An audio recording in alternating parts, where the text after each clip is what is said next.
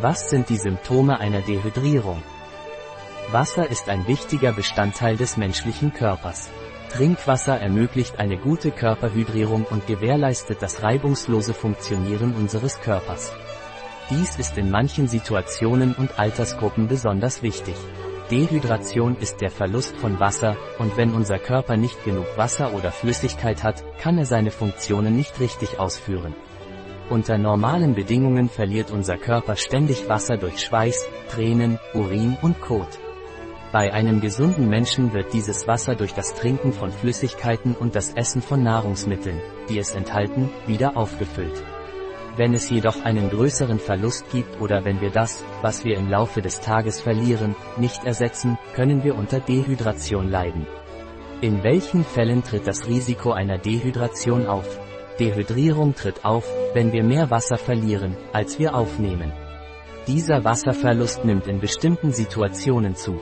Wenn hohes Fieber, Durchfall oder Erbrechen auftritt, wenn wir zu einem übermäßigen Flüssigkeitsverlust eine unzureichende Wasseraufnahme hinzufügen, kann es leicht zu einer Dehydrierung kommen.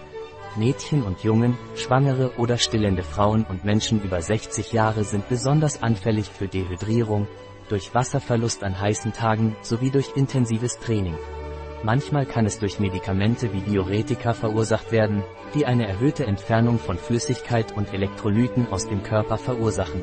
Symptome Die Symptome der Dehydrierung sind Durst, trockener Mund, weniger häufiges Wasserlassen, trockene Haut, Benommenheit, Schwindel, und Müdigkeit, unter anderem.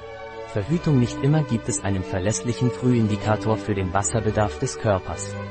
Manche Menschen, insbesondere ältere Menschen, haben keinen Durst, bis sie dehydriert sind.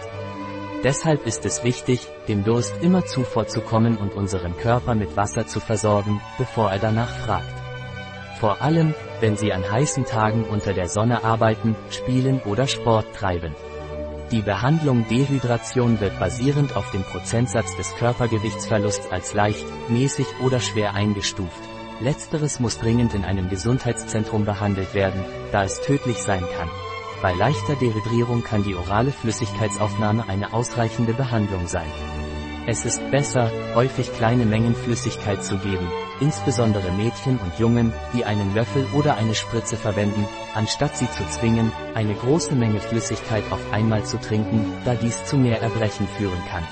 Sobald die Toleranz erreicht ist, kann das verabreichte Volumen schrittweise erhöht werden. Manchmal kann die Wasseraufnahme unzureichend sein, da wir neben Wasser auch Elektrolyte verlieren. Aus diesem Grund gibt es orale Rehydrationslösungen, die es ermöglichen, Wasser und Salze zu ersetzen und dem Körper die Erholung zu ermöglichen. Tipps Es ist wichtig, die Kranken sorgfältig zu überwachen, insbesondere Babys, Kinder oder ältere Menschen.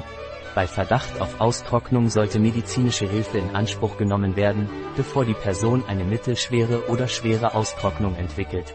Auch bei guter Gesundheit sollten Sie jeden Tag ausreichend Flüssigkeit zu sich nehmen, besonders bei warmem Wetter oder bei sportlicher Betätigung. Quelle https www.pharmaceuticonline.com dehydratation Ein Artikel von Catalina Vidal Ramirez, Apotheker, Geschäftsführer bei bio-pharma.es die in diesem Artikel enthaltenen Informationen ersetzen in keiner Weise den Rat eines Arztes. Jegliche Erwähnung eines Produkts in diesem Artikel stellt keine Befürwortung der SDGs, Sustainable Development Goals, für dieses Produkt dar.